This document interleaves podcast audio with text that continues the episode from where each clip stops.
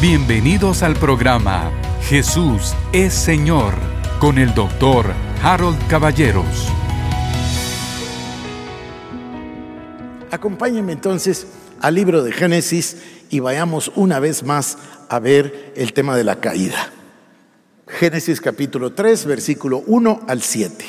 Dice así, pero la serpiente era astuta más que todos los animales del campo que Dios había hecho, la cual dijo a la mujer, miren, yo sé que lo hemos leído muchas veces, pero les suplico que pongan su atención y si tienen su Biblia, que lo lean, no solo lo escuchen con sus oídos, sino que lo lean con sus ojos.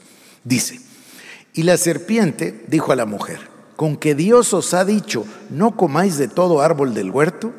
Y la mujer respondió a la serpiente, del fruto de los árboles del huerto podemos comer, pero del fruto del árbol que está en medio del huerto, dijo Dios, no comeréis de él ni le tocaréis para que no muráis. Entonces la serpiente dijo a la mujer, no moriréis, sino que sabe Dios que el día que comáis de él serán abiertos vuestros ojos y seréis como Dios, sabiendo el bien y el mal. Y vio la mujer que el árbol era bueno para comer, agradable a los ojos y árbol codiciable para alcanzar la sabiduría. Y tomó de su fruto y comió, y dio también a su marido, el cual comió así como ella. Entonces fueron abiertos los ojos de ambos y conocieron que estaban desnudos. Entonces cosieron hojas de higuera y se hicieron delantales. ¿Qué es lo que pasó? Hacemos mucho énfasis en el tema del pecado. Está bien, fue pecado. ¿Qué pecado fue? Fue soberbia, fue buscar la independencia de Dios, fue una alta traición contra Dios, su creador, el nombre que ustedes deseen. Pero lo que pasó es lo que a nosotros nos interesa. Dios le dijo al ser humano, no vayas a comer de ese árbol, porque si comieres de él, ciertamente morirás. Bueno, el argumento está de, este, de esta manera. Adán y Eva no murieron. De hecho, tuvieron a Set.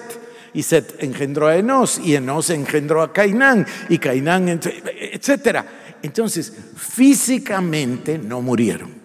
Lo que se dio es otro proceso que se llama muerte espiritual. Muerte espiritual es el proceso de separación de Dios.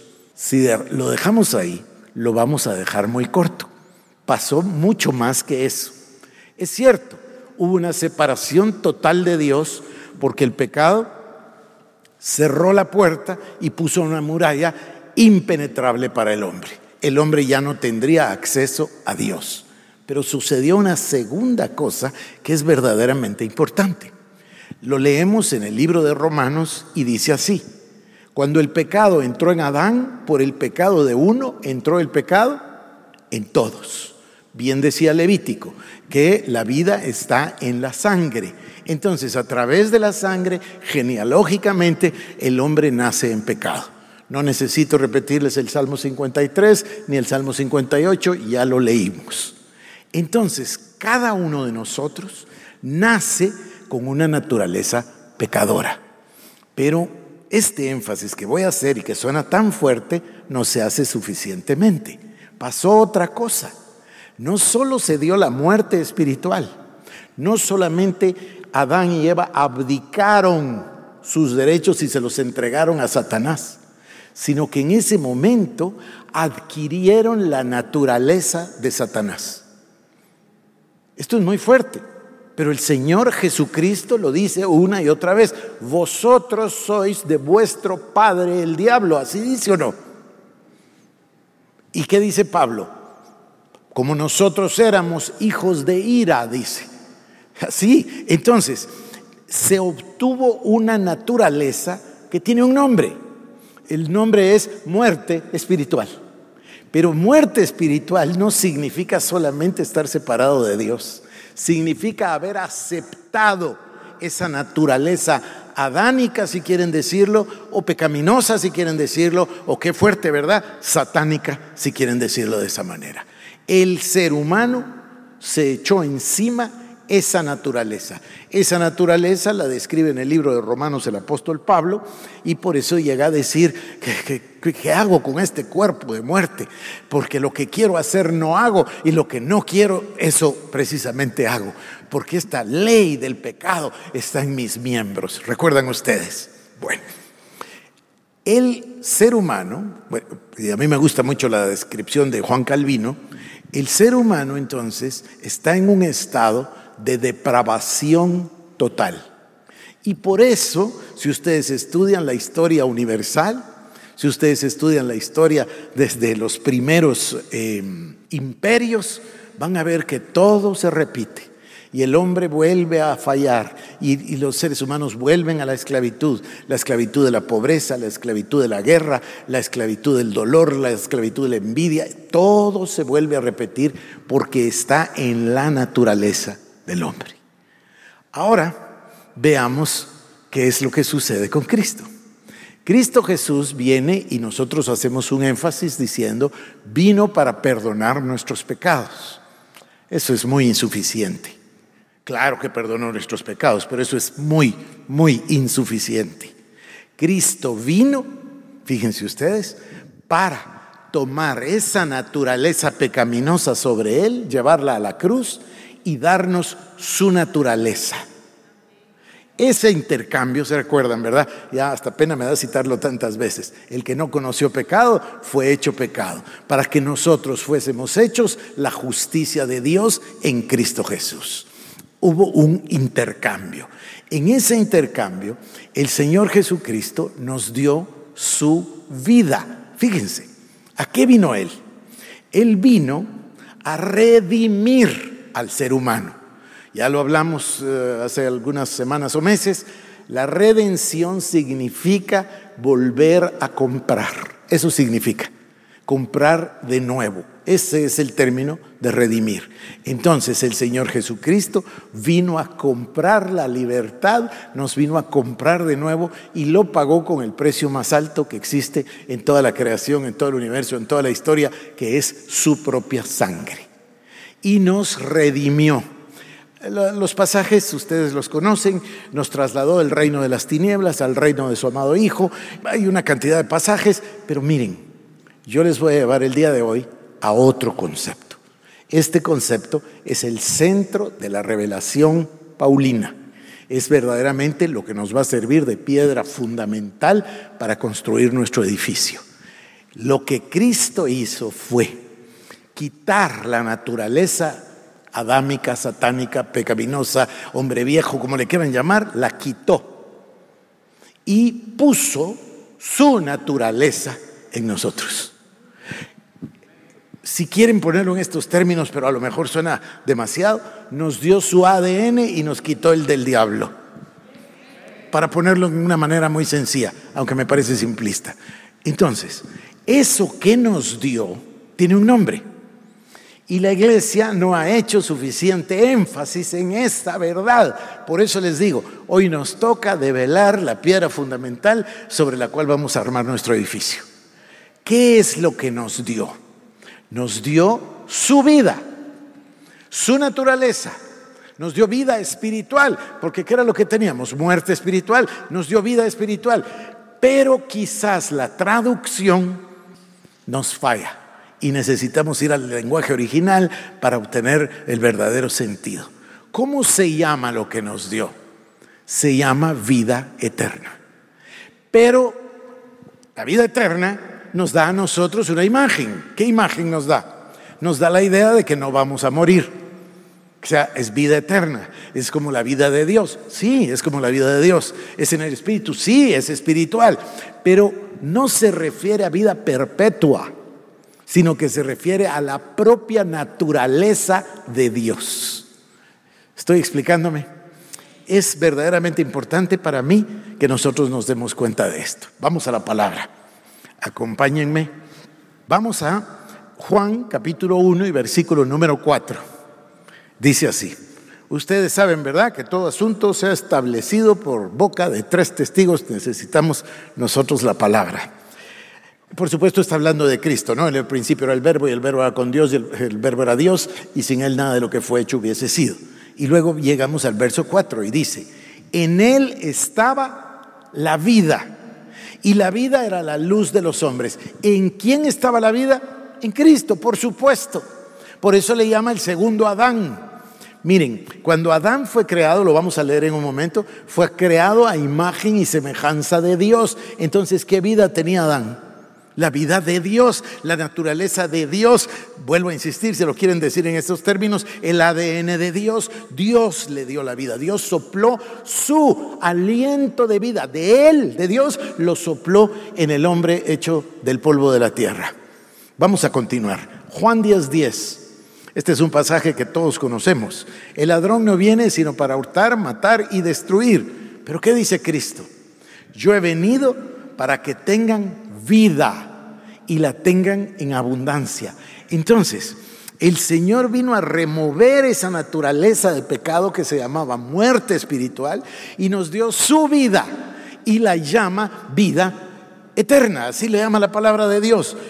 Nosotros podemos desviarnos pensando de que esa vida eterna significa que no vamos a morir. Sí, sí significa eso, pero significa muchísimo más que eso. Vamos a ver ahora, segunda de Corintios 5, 17. Lo conocemos de memoria, ¿verdad? Pero leamos el 18 también. Dice así, de modo que si alguno está en Cristo, nueva criatura es. Las cosas viejas pasaron, y aquí todas son hechas nuevas. Voy a detenerme aquí y en un momentito continúo. De manera que si alguno está en Cristo, es una nueva creación, una nueva criatura, es algo diferente, algo nuevo. Vino algo sobre nosotros que nos transformó. ¿Qué es? La vida de Dios, la vida de Cristo, esa vida en abundancia. En Él estaba la vida y la vida era la luz de los hombres. Eso vino sobre nosotros. De manera que si alguno está en Cristo, es una nueva, fíjense, con solo que cambie yo una palabrita, es una nueva creación. Obviamente una nueva criatura es sinónimo, ¿no? Es una nueva criatura, es nueva, no es la misma. Estaba yo rememorando este testimonio extraordinario del hermano T.L. Osborne, cómo llegó en África, en Uganda, y cómo las personas vivían en un vecindario muy pobre y conocían a una mujer que había ejercido o ejercitado eh, la prostitución por muchos años. La mujer había caído enferma, estaba enferma con un cáncer tremendo, aparte tenía un sentimiento muy doloroso de culpa, de condenación, no tenía quien la ayudara y como pudieron le hicieron una especie de camilla para poderla llevar a la cruzada. El hermano T.L. Osborne decía de esta manera, recuerdo perfectamente el día y recuerdo el mensaje que prediqué. Y prediqué acerca de la nueva vida que Cristo Jesús trae para cada uno de nosotros. Y luego, por supuesto, ya se imaginarán ustedes, el testimonio termina con que la mujer camina toma fuerzas, logra caminar y sube a la plataforma a dar el testimonio de que ella sintió que esa nueva vida venía y le entraba por todo el cuerpo y por supuesto la sanó del cáncer. Esto es así, pero tenemos necesidad en la iglesia de predicarlo y de demostrarlo con la palabra de Dios, porque el cambio, a ver, voy a usar una palabra muy guatemalteca, la salvación no es un chapuz, no, no, no, la salvación es un reemplazo total, es un cambio completo. Estábamos muertos espiritualmente y nos dio de su propia vida. Y no es solo eso, a eso vino para darnos vida y vida en abundancia. Es, es maravilloso. Es que Fíjense la claridad, el ladrón solo viene para matar, robar y destruir, pero yo he venido para que ustedes tengan vida, dice el Señor Jesús, y la tengan en abundancia. Es que es, que es muy claro, es una maravilla. De manera que si alguno está en Cristo es una nueva criatura, hay una nueva creación, hay una nueva vida, hay una nueva oportunidad, o como dice Pablo, novedad de vida novedad, es nuevo, es la vida de Dios en nosotros. Si ustedes se dan cuenta, este ya es el fruto del conocimiento por revelación. Estamos entendiendo lo que entendió Pablo, estamos recibiendo lo que el Espíritu Santo nos dice. Miren, de manera que si alguno está en Cristo, nueva criatura es. Las cosas viejas pasaron, he aquí todas son hechas nuevas. Y todo esto proviene de Dios, quien nos reconcilió consigo mismo por Cristo y nos dio el ministerio de la reconciliación. El hombre no tenía manera de alcanzar a Dios. Imposible. Había una barrera que se llamaba el pecado. Pero Dios, que es rico en misericordia, tomó otra manera que se llama la gracia y Él sí alcanzó al ser humano. Y por eso dice, no es que nosotros lo amamos, sino que Él nos amó de primero. Y ahora miren lo que dice Pedro. Segunda de Pedro, capítulo 1, versículo número 4. Por medio de las cuales nos ha dado preciosas y grandísimas promesas para que por ellas llegaseis a ser participantes de su naturaleza divina, habiendo huido de la corrupción que hay en el mundo a causa de las concupiscencias. Repito, por medio de las cuales nos ha dado preciosas y grandísimas promesas, para que por ellas llegaseis a ser participantes de la naturaleza divina. Ahora, escuchen lo que voy a decir.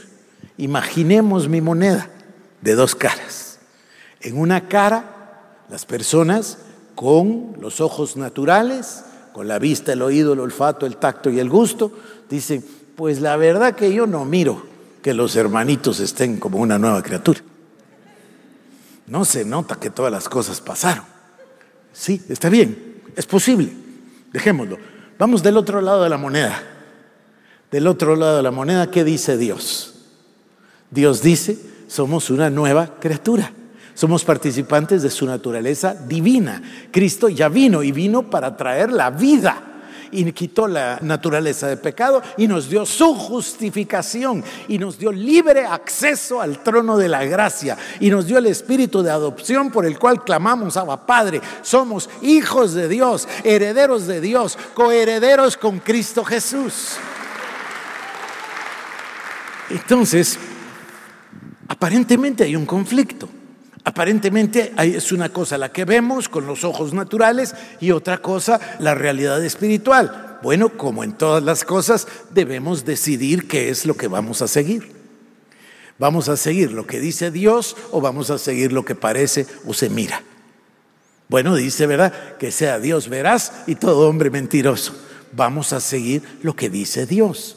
¿Qué es lo que va a suceder?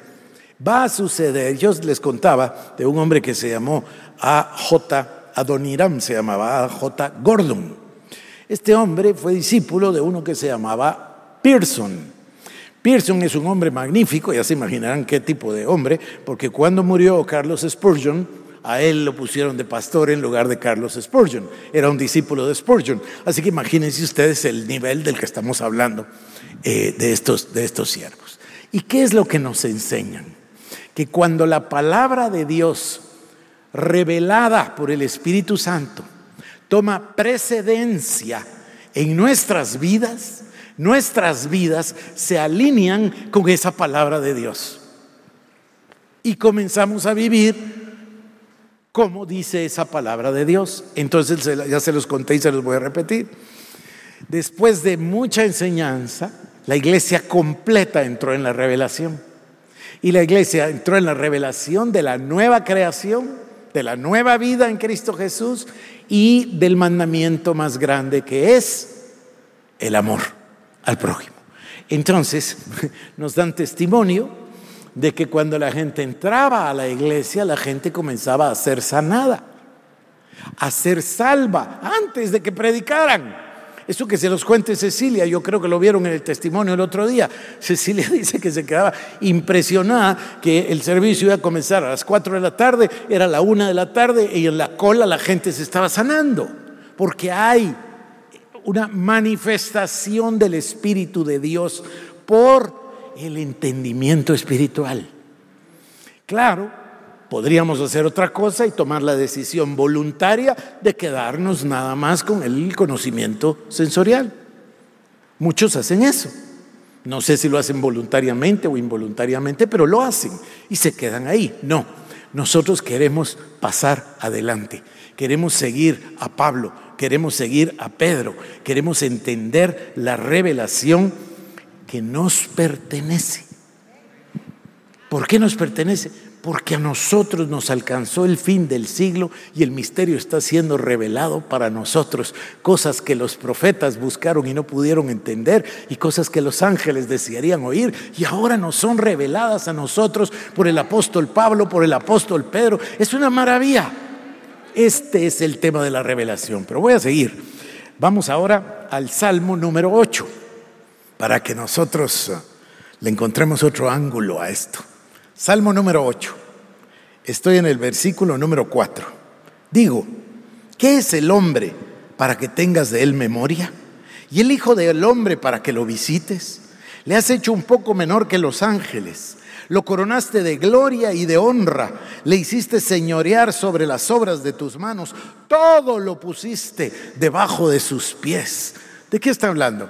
Está hablando de Adán. Está hablando del ser humano creado por Dios a imagen y semejanza de Dios. Lo hizo como los ángeles, lo coronó de misericordia, de favores, de gloria. Lo vistió con su gloria al punto que cuando perdió la gloria se dio cuenta que estaba desnudo, porque había perdido la gloria de Dios. Voy a seguir. Génesis 1, 27. Y creó Dios al hombre a su imagen a imagen y semejanza de Dios lo creó, varón y hembra los creó. ¿No les parece extraordinario? Bueno, lo más extraordinario es lo que voy a decir. El ser humano perdió eso.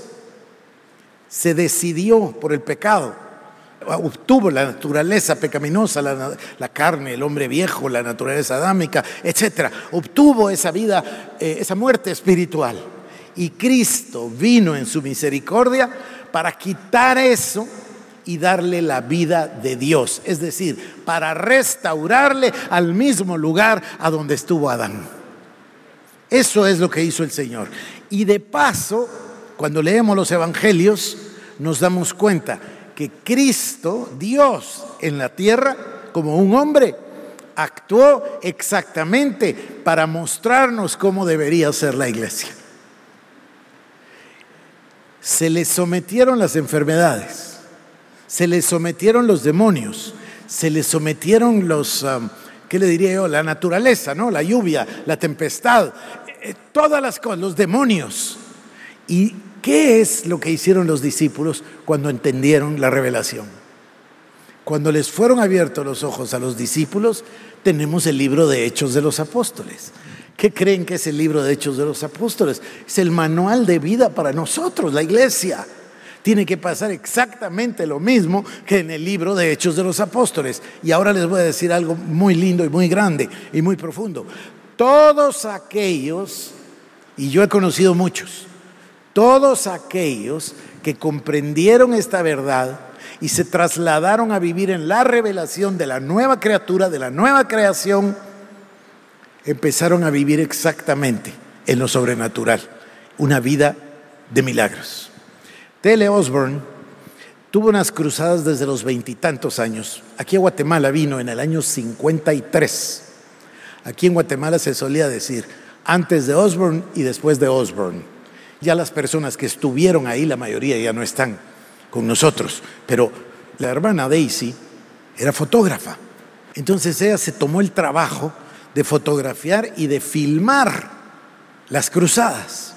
Y cuando ya estaban mayores, todavía participé yo de eso con él, nos lo contó a Cecilia y a mí, nos llevó a almorzar una vez y dijo que quería dejar un legado y que iba a poner un libro con todas las fotos y los testimonios de las cruzadas, solo que le salieron 23 tomos.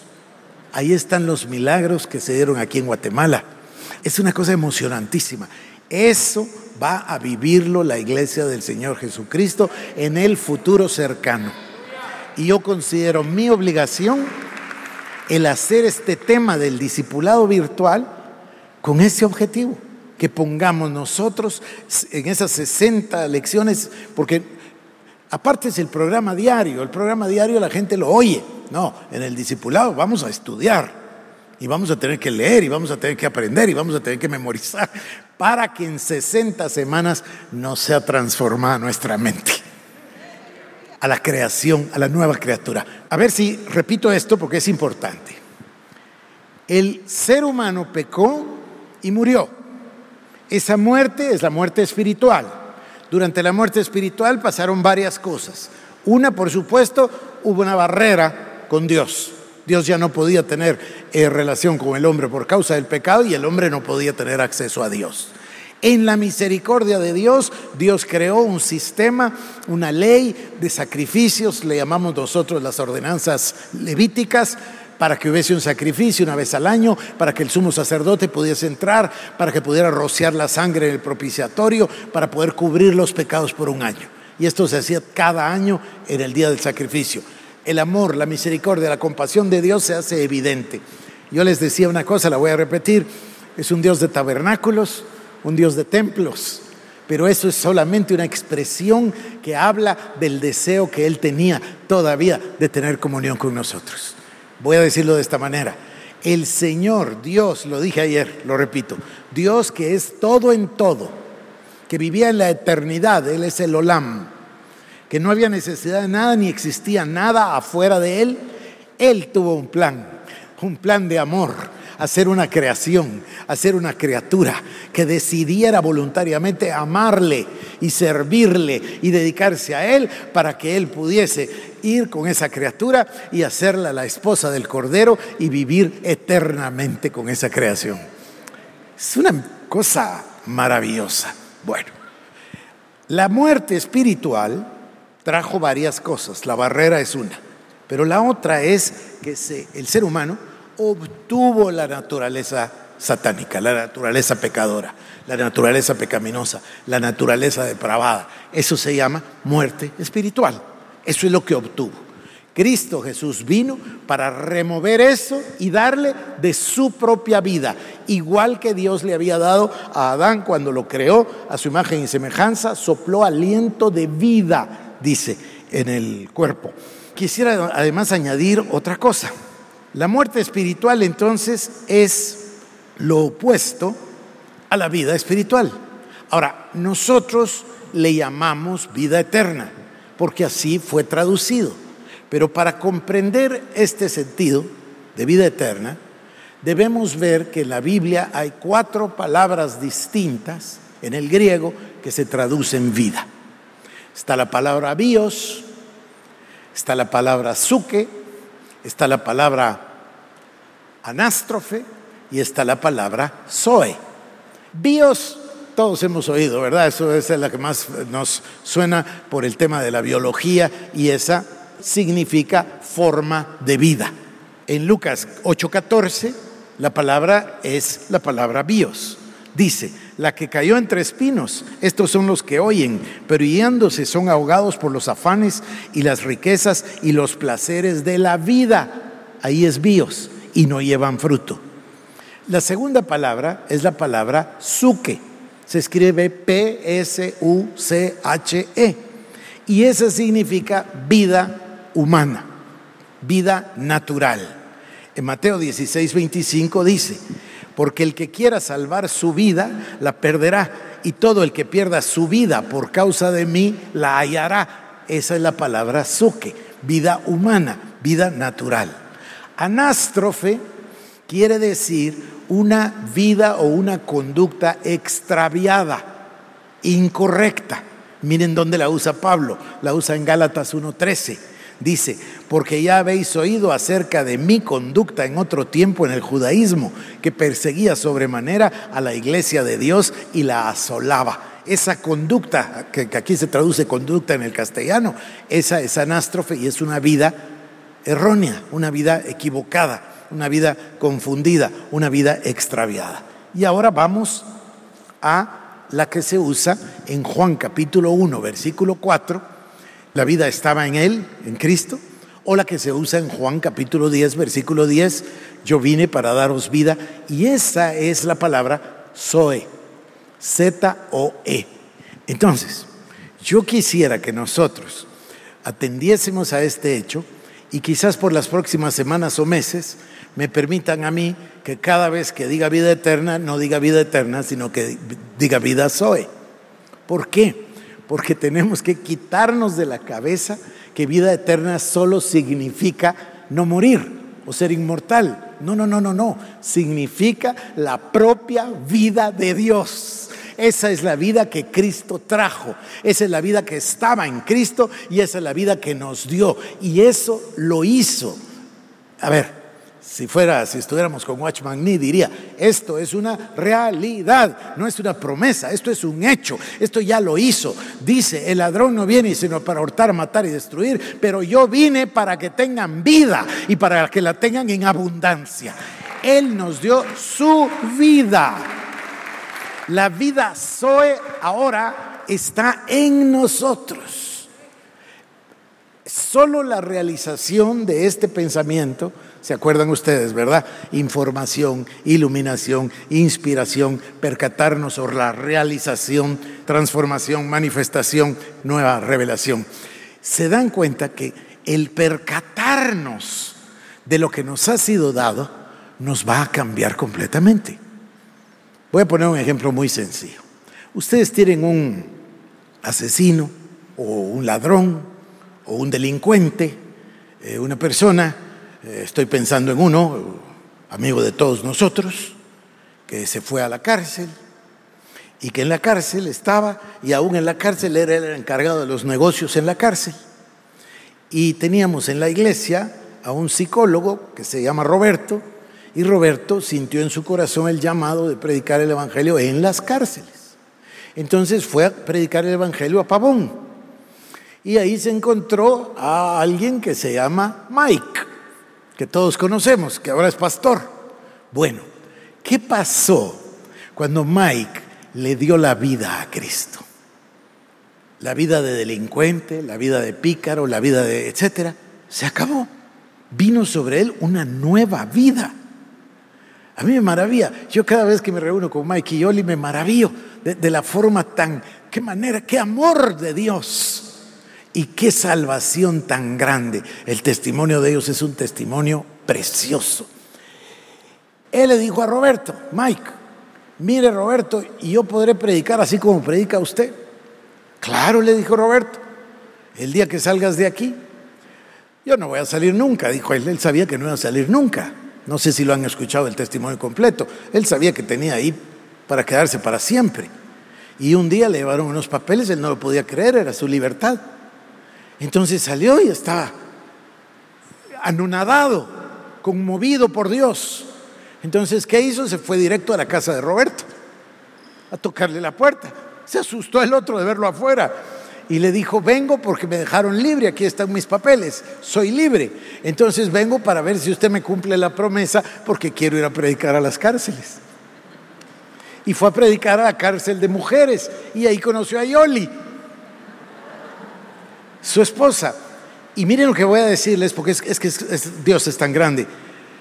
Yo los quiero muchísimo, muchísimo. Ellos se fueron de misioneros al Perú, yo iba a verlos al Perú, después se fueron a España, están en España, después fueron a no me acuerdo dónde. Yo siempre he estado con ellos, somos muy cercanos. Y un día, Yoli y yo estábamos sentados tomando un café, todos estábamos, y yo no recuerdo bien cómo salió la pregunta. Mire, Yoli, ¿y usted qué día cumple años? Dice, pues Mike dice que el día tal.